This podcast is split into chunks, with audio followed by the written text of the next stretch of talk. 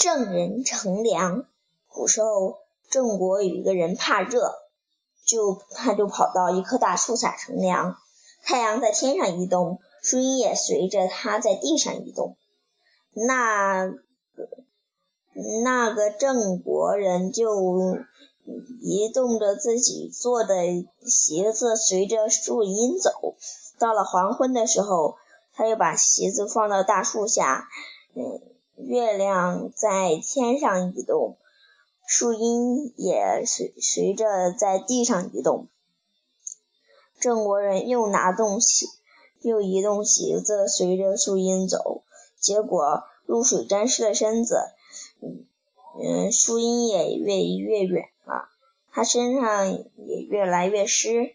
这个白天乘凉的方法很对，但晚上还用同样的办法，就当就相当可笑了。